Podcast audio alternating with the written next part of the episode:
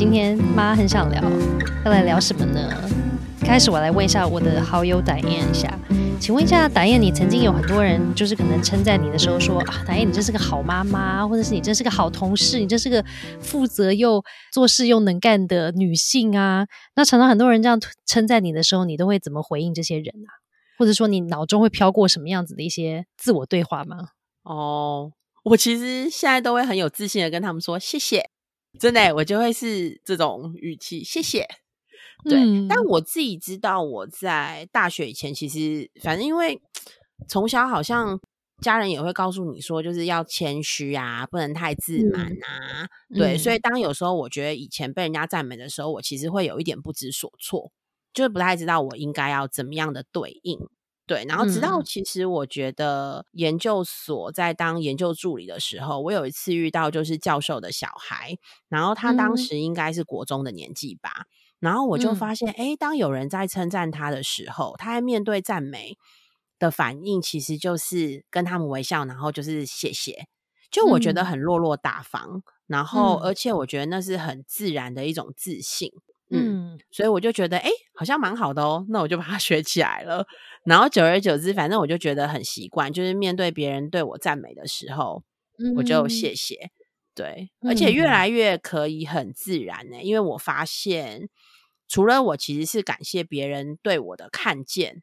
的同时，其实我觉得那个谢谢也是在谢谢自己，蛮为自己的努力而开心的。嗯嗯，其实我觉得这样蛮好的，我觉得是蛮好的示范。因为我自己就是因为今天这个我们要聊的这个话题呢，就让我又反思一下，说对人家称称赞我的时候，那我到底在想什么？然后我就会回忆到说，常常有人会称赞我的时候啊，就说哦，你可能这个事做的很好啊，或什么时候，我都会心里出现一种很奇怪的一种矛盾拉扯感。就像你刚刚形容那个朋友，那个女生，对不对？或者是你自己，就是你说谢谢的时候，其实你就是对啊，你就是这样好好的。拥抱你这个别人的称赞，然后然后谢谢他，然后也谢谢你，对不对？可是我没有，我都会有飘过一个很奇特的感觉，就是哎，好像我有点开心，开心别人这样称赞我。嗯，可是有一部分我觉得说，好像。怪怪的，有点心虚不自然的那种感觉。然后我觉得有一有时候我会觉得是，或许是我就像你讲的那个，是我们小时候被教育的，就是说哦，人不能太骄傲啊，要谦卑啊，要对，要谦虚啊。所以别人称赞你的时候，你也不要太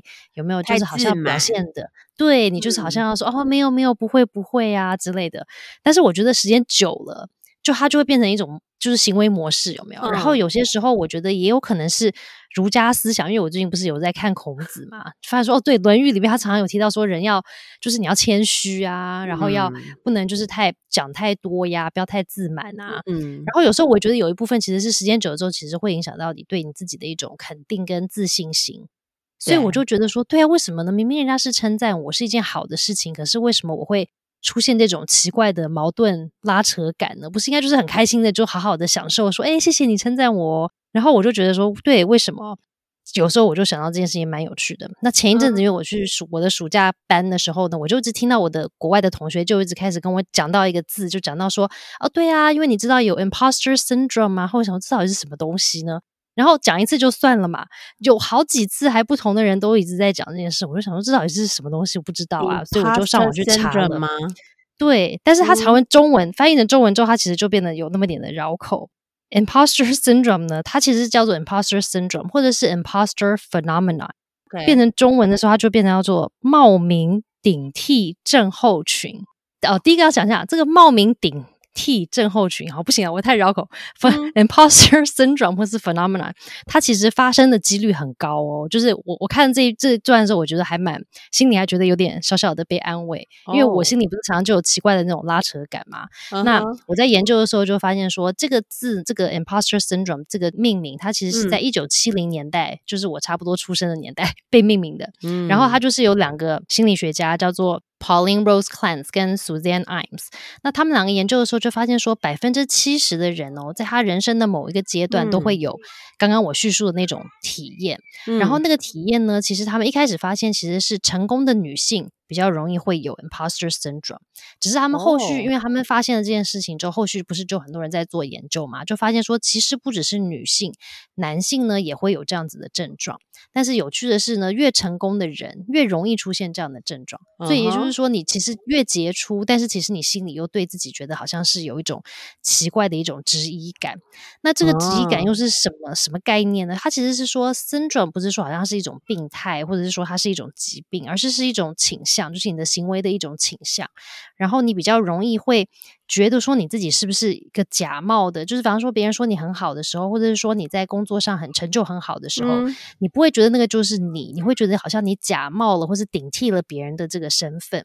好像你在演一出戏，有没有？你在演这个角色，可是这不是真正的你，所以就为什么叫做 imposter？因为觉得好像就是类似像一个仿冒品啊、顶替者这样的一个概念，所以是没有自信的感觉吗？他我觉得他最后的最终结果有可能会让你导致你没有自信。可是我觉得他在讲的有点像是你常常遇到事情的时候，例如别人称赞你的时候，或是你遇到一些挑战的时候，你会用呃什么样子的方式去应对跟面对？然后你常常心里的那种内在对话会是出现哪一种类型的内在对话？哦，就比方说，他就有举一些例子，所以大家可以来听一下。好哦，你有没有常常遇到这样的一个状况？你就有可能属于那个百分之七十的人，跟我一样的，有没有 imposter syndrome 的？他就说呢，如果你会为了自己犯的小错误而感到纠结，就是做犯一个错误，然后你就会常常一直回想那个错误，然后觉得心里就是卡卡过不去。嗯，或者是你很容易会自我质疑啊，害怕觉得别人发现自己是一个假的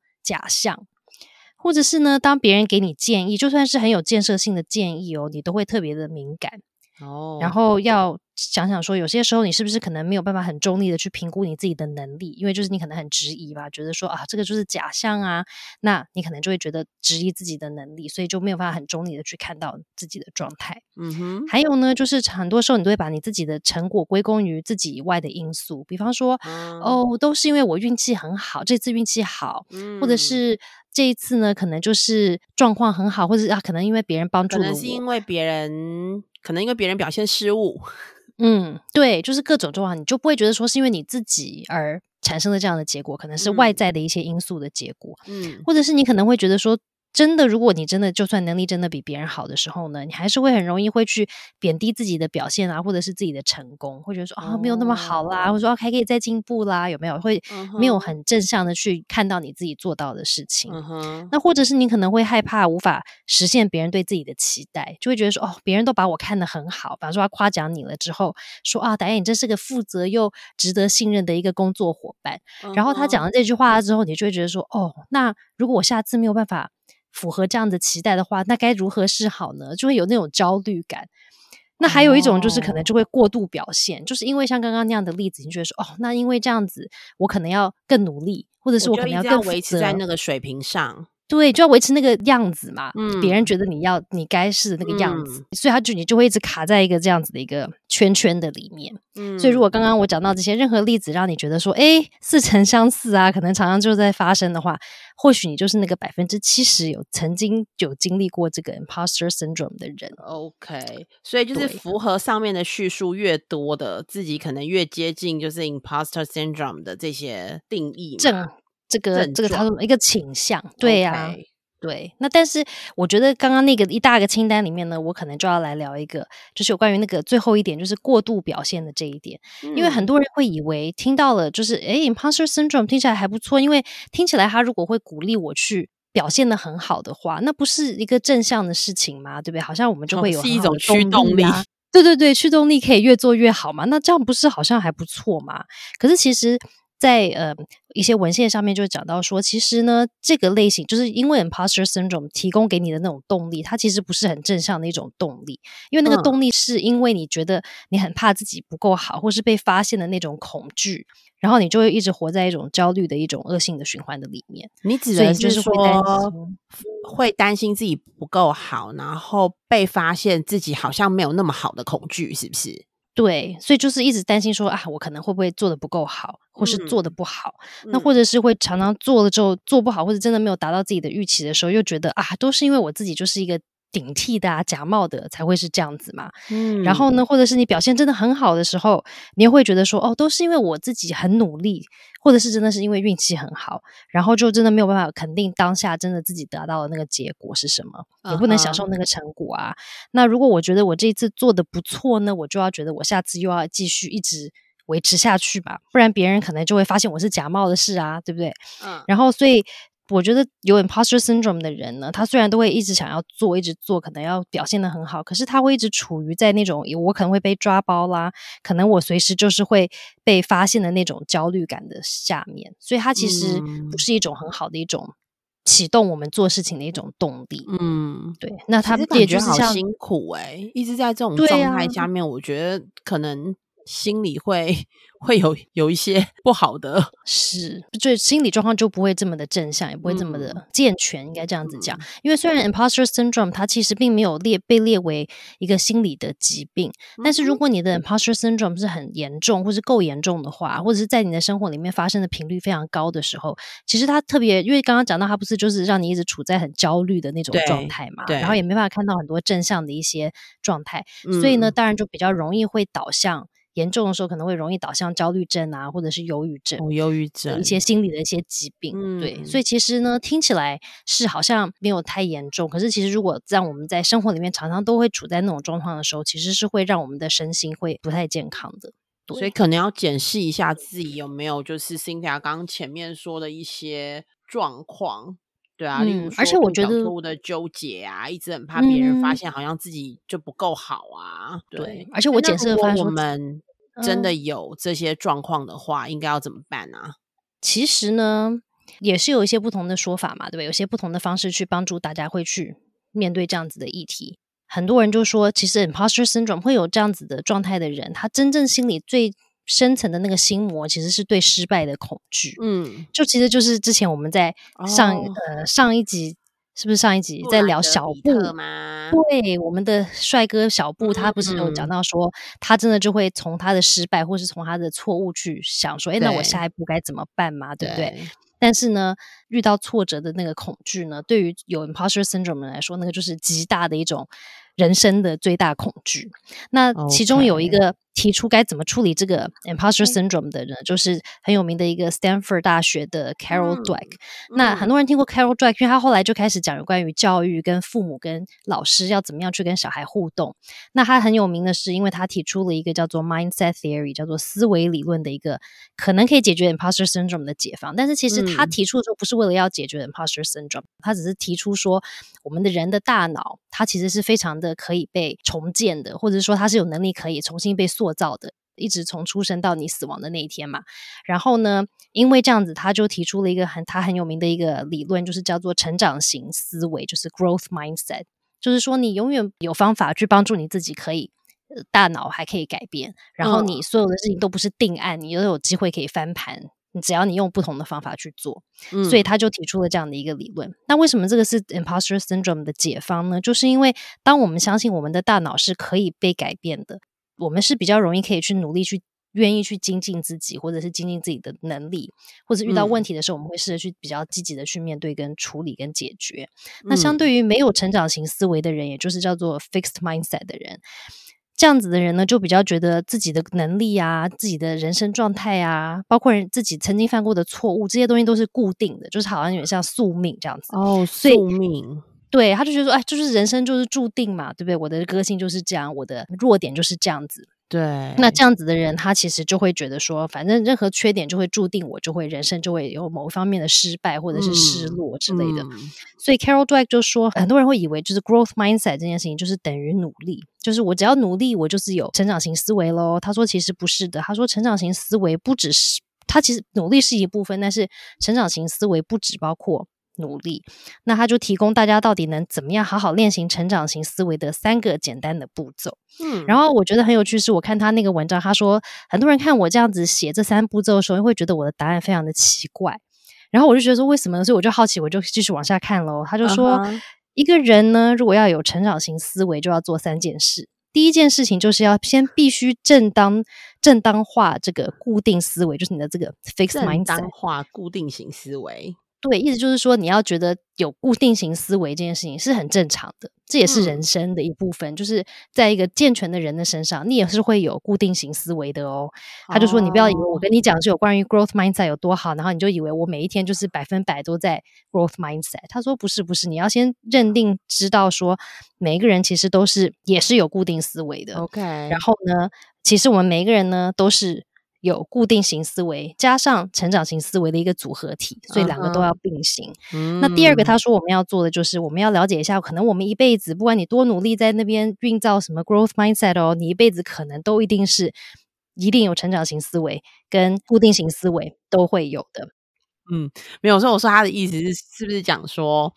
有人可能觉得他是有，他就是有固定型思维，然后就觉得啊，好像有固定型思维不太好，然后就要把这些思维都从脑中就是删除掉。但其实这是不可能的，你就接接受你有这个固定型思维吧，但你就培养你也有具有成长型思维。对不对？没错，就你两个都可以有，然后不要就是好像一心觉得说我就是要消灭所有的固定型思维，只可以有成长型思维。他说这样子也是不是他在讲的。那他说的第三点嘞，第三点他就说，如果我们想要在想法跟行动上能够更倾向多一点的成长型思维的话，那我们同时就必须要关注我们固定型思维的做事方式。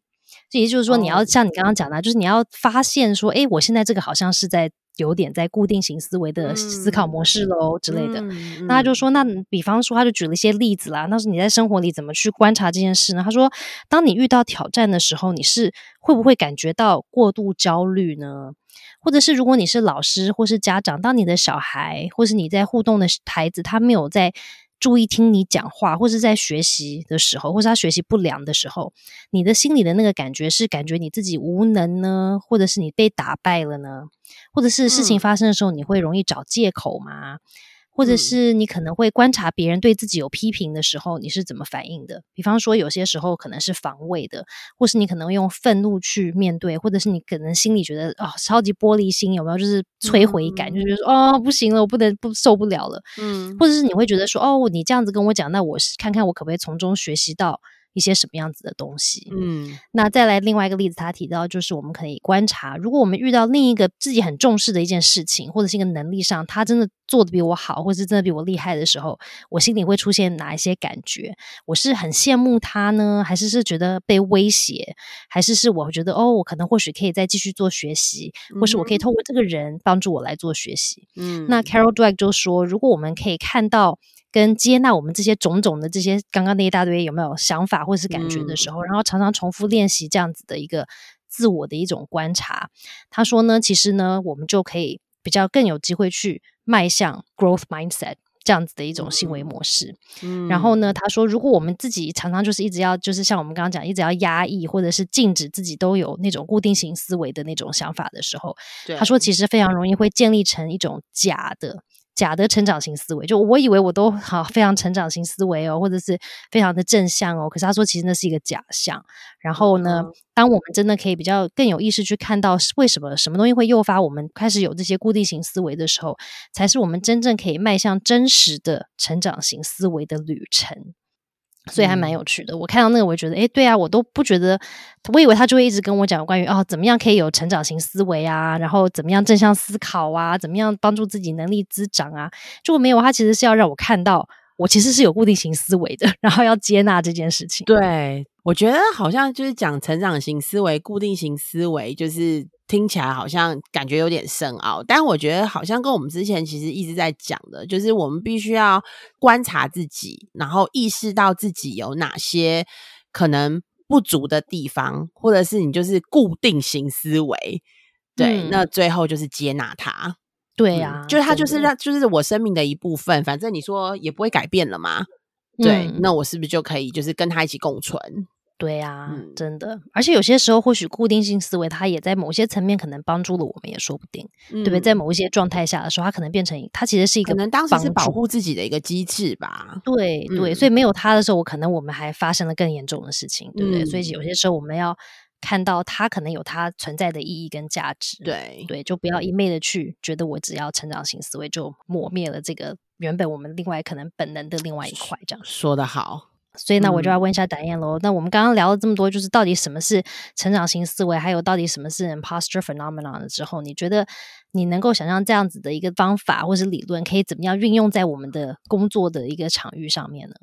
当然呢，很多人就是以为才能其实是很重要的。那有才能呢，就不用，好像就不需要那么努力了。对，但其实啊，就是要鼓励大家，就是才能跟努力呢，其实都必须是要一起运用的。那有的时候啊，其实愿意就是付出努力，还有有这种持续学习的这样子的一个啊心，才是很值得被就是称赞的能力跟特质。其实我也觉得啊，就是在工作职场上面，我觉得除了有一些就是我们在讲就是心态上面的转换之外，我真是从女人迷的文章里面发现，其实有一些体态或是姿态、姿势上面，其实是也可以做一些调整的耶，就是很有趣哦。因为在那个文章里面啊，他就有提到，我们每一个人呢，都要找到自己的一个，应该是说我们要找回就是个人权利。他在这里讲的权利啊，其实比较不像是，嗯，好像是我们要变成一个非常有 power 的这个人。他讲的这个权利，其实是我能不能够就是有自我掌控的能力，以及呢，就是我能不能够就是自己做决定。对，那就是有两个动作，你们看看，你就是来想想看，你平常比较是哪样的一个动作？就大家发挥一下那个想象力。嗯，有一点像那种卧佛的姿势，你知道吗？一只手呢，就是摊在，就一只手就是撑着，用你的手肘撑着，然后在那个就是呃床上啊，或者在沙发上，或者在地上，对。然后呢，另外一个呢，其实是就是呃，你就是像个小孩，然后就是抱抱膝。的这样的动作，你觉得你平常如果就是在家里，或者是很自在，或是呃公司不太可能有这种动作啦。但你平常在家里比较习惯是哪一种动作？抱膝啊？你是抱膝吗？对，我觉得我平常就是比较大辣辣的那一种，哎，对啊。但反正研研究就有显示啊，就是如果呢你的动作占据的空间越大，嗯，好，就你的动作，如果你平常动作就是占据的空间越大的话。就是比起就是你占据的空间小的这样子的人，你更有可能呢是压力较低、胜任感较高，然后有自信，然后愿意帮助别人，然后或是你比较乐、比较通常通常比较能够想到快乐的事情，或是捍卫自己的权利。对，所以我其实觉得那篇文章也也很有意思。他后来啊，就是在讲到工作职场的时候，他提到了几种姿势。然后呢，呃，有几种姿势，例如说，呃，你就是坐在椅子上，但是呢，你的你的手有点就是撑在你的那个后脑勺，有没有？在开会啊，或者你在看资料的时候，你可能就是啊，就是舒服的在躺在你的椅背上，然后手呃手撑着你的头，然后然后这样子看看资料，或者是呢，或是开会，然后或者是呢，你可能在会议的时候，你其实是站着的，但是你的手呢是撑在桌子上面，身体向前倾，听别人说说什么。他说呢，类似像这样子的姿势，你只要维持二到六分钟。嗯，基本上呢，你可以找回你的就是个人的权利，也就是说，你比较能够为自己做一些决定，嗯，那。个掌控权不会在别人身上，就比较不会是别人叫你做什么你就做什么，嗯对你可能比较能够找到自己的声音。对，嗯，但我觉得很有趣啦。但或许大就是大家可以就是试试看有没有可能哪一天觉得说啊，我不想再去这种别人说什么我就说什么，我永远都没有就是说话的权利的时候，或许你就站起来，然后撑着桌子，身体向前倾，真的，这应该是动有没有？对啊，鼓励大家试试看，然后给我们一些回应，就是说，哎，真的有用还是真的没用？对 对对，对我下次也来试一下。但我或是大家可以追剧的时候也可以啊，就是刚刚达燕讲，就是你如果放松的时候，你占据越大的空间，你就可能状态是不一样的嘛。所以追剧的时候，就是可以这样整个瘫在沙发上，占很大的空间，或许对我们的那个身心状态也会有一些不一样的改变。对。然后就是，嗯，其实就是少低头，然后大家其实可以多扩胸。对，他是说这样其实对我们就是寻回个人的权利，其实是有帮助的。嗯嗯，很有趣哦，所以大家可以来思考一下。请大家告诉我有没有用哦？对啊，对，大家运用一下，在家或是在工作上。对，那我们也可以来聊一下啦，有关于刚刚我们提到的成长型思维跟 imposter syndrome。如果我们要跟我们家，就是当做我们是爸爸妈妈的时候，在家里的时候，我们要跟孩子在互动上，或者如果你是老师。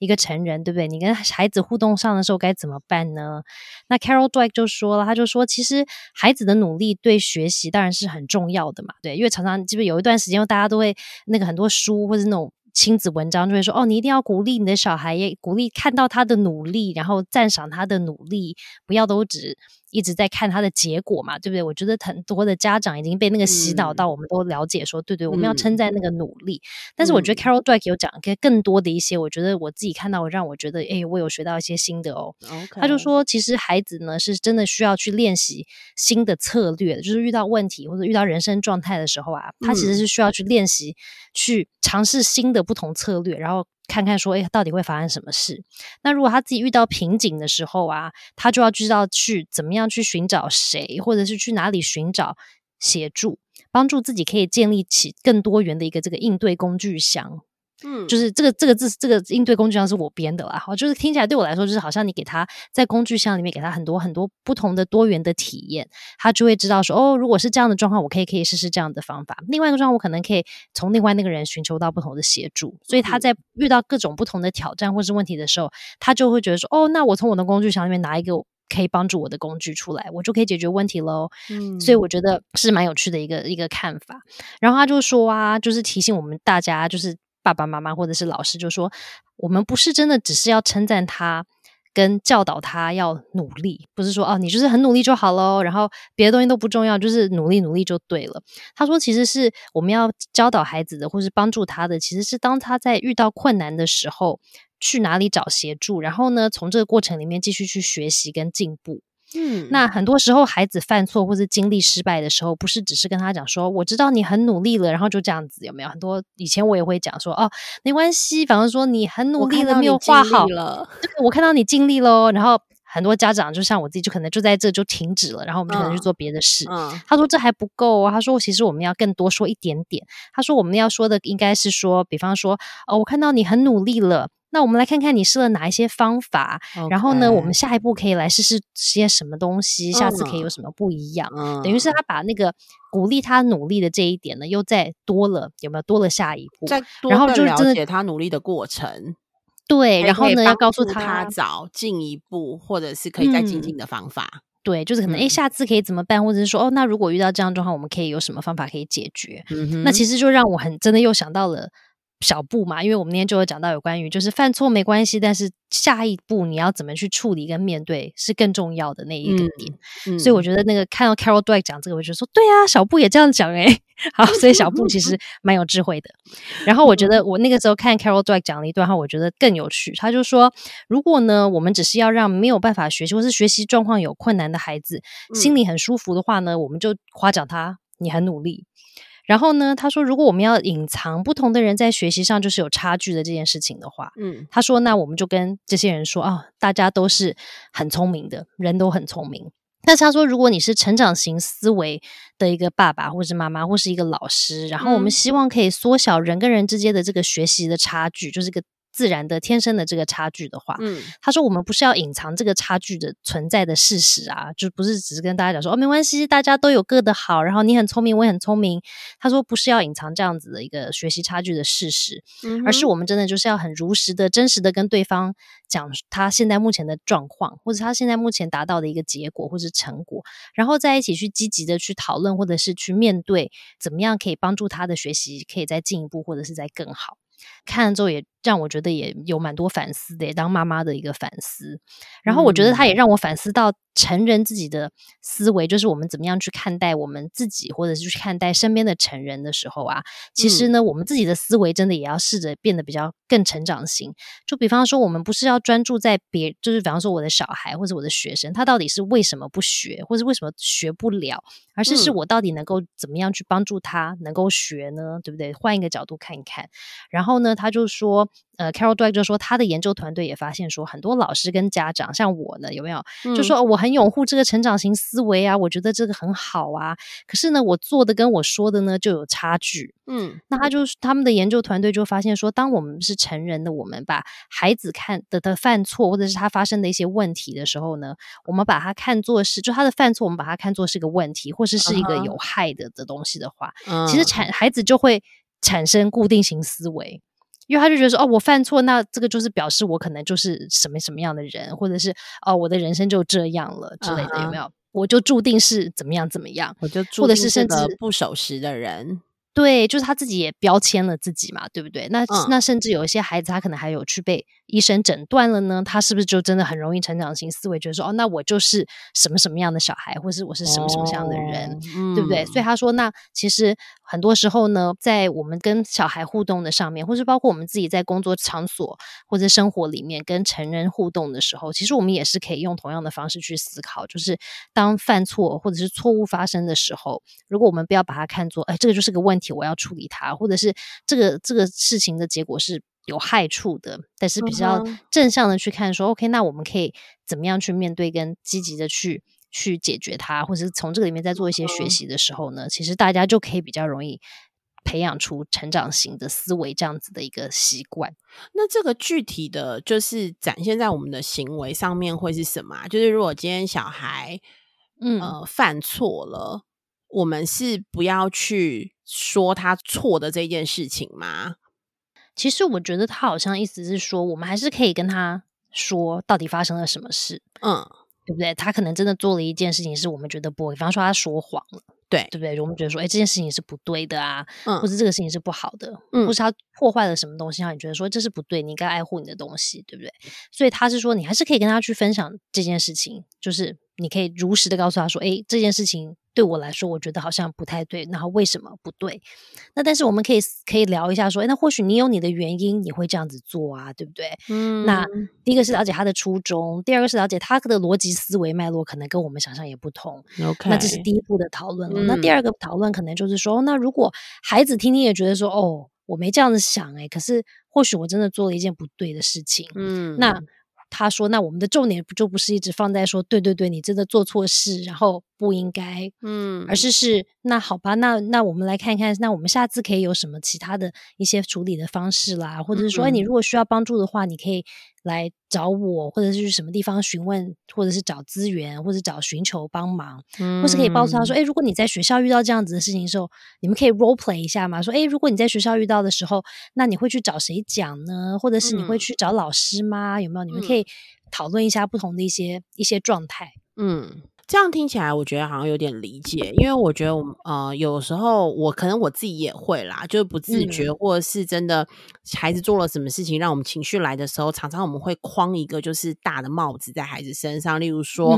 嗯，如果你说谎，你就说你就是一个不守信用的人，嗯，对，那这个东西其实是比较是啊，如果有一些是比较特质的，可能真的就会被就是孩子永远就已经印在他身上了。对，但我觉得刚刚的提醒是说，或许我们可以再更细致的去了解他做这件事情背后的原因，然后跟啊，也让孩子可以知道，就是爸爸或妈妈或者他这身边的成人，其实是愿意跟他一起找出一些解决的方式。对，要不然有些小孩子其实做错事，有的时候最害怕就是啊，爸爸妈妈回来了，他好像要知道我做了什么坏事，然后会会有点害怕，不敢讲。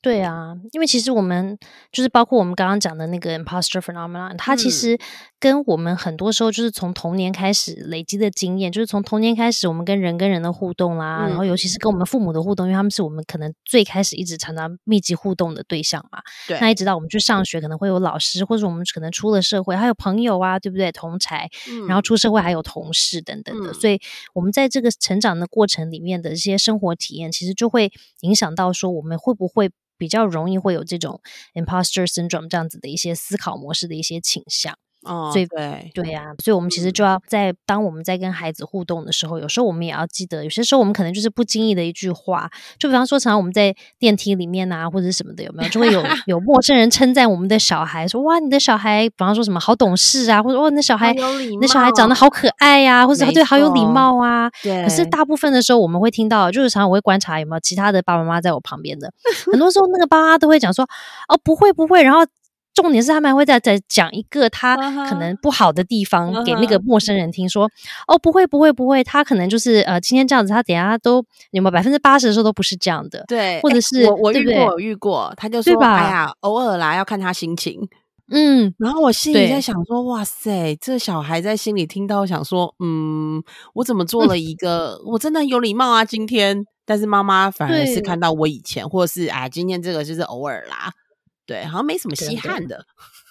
对啊。然后我觉得真的就是很多时候，父母他面对别人给他的赞美的时候，怎么说的时候，可能那个孩子在以后自己得到赞美的时候，他也会直接这样直觉性的去回复别人，或者是他会。这样子去看到自己，可能别人称赞他的时候，会觉得说：“哦，不会不会啦，这个就是你知道，这个就是看我心情啊，这只是偶然，对不对？”因为我妈对我的观察就是这样。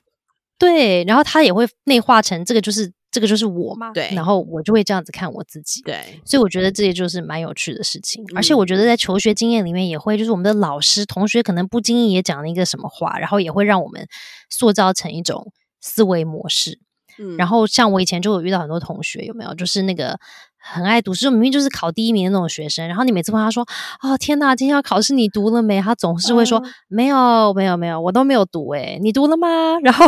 对，然后我就觉得很有趣，因为他超级应该就是你知道，他就是下课之后就是回家赶快一直读书，一直读书。嗯，然后但是别人问他说你有没有读的时候，他就会说哦没有没有没有，我都没有读，我太忙，我没有空读。然后可是我后来让我就是自信心大受大大挫折，哎，就他们没有读，然后考出来都比我好，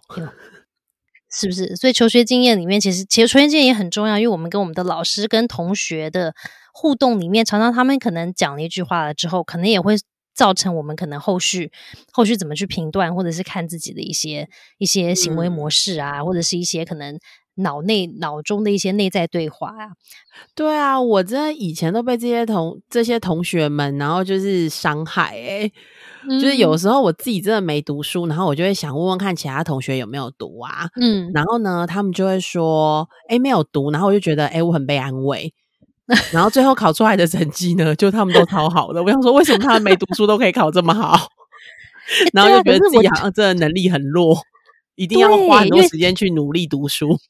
真的，因为我们小时候可能真的就不知道，真的也不知道有 imposter syndrome，对不对？第一个，第二个是我们也不知道别人真的没有讲实话。我觉得说啊，你也没读，我也没读，那怎么差这么远嘞？对不对？对啊，殊不知他真的有。后来在。大学是真的有遇到一个同学，因为那个同学跟我很好，然后你知道他是偷偷偷的躲起来准备研究所的考试。他在我们班上成绩蛮优秀的哦，然后他在准备研究所考试的时候，他完全没有告诉就是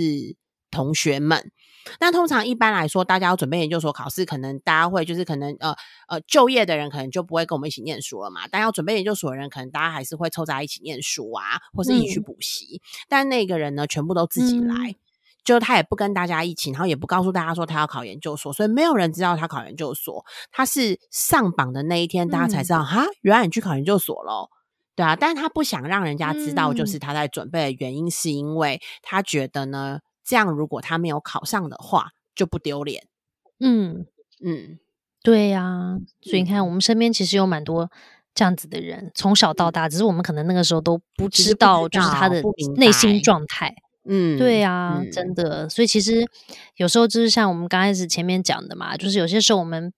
了解了说，哦，原来我们自己或者是别人，可能内心有这些很多这些小剧场在发生的时候，其实他也很辛苦诶，对不对？他每天都在过这种极为焦虑、跟不安、跟一直觉得他自己要被发现的那种人生，其实是是蛮惨的，对不对？所以就会觉得可能啊，这样子的话，可能真的就是对他们会有一些不一样的一些同理的一些感觉。就是我觉得多多一些些的体谅吧，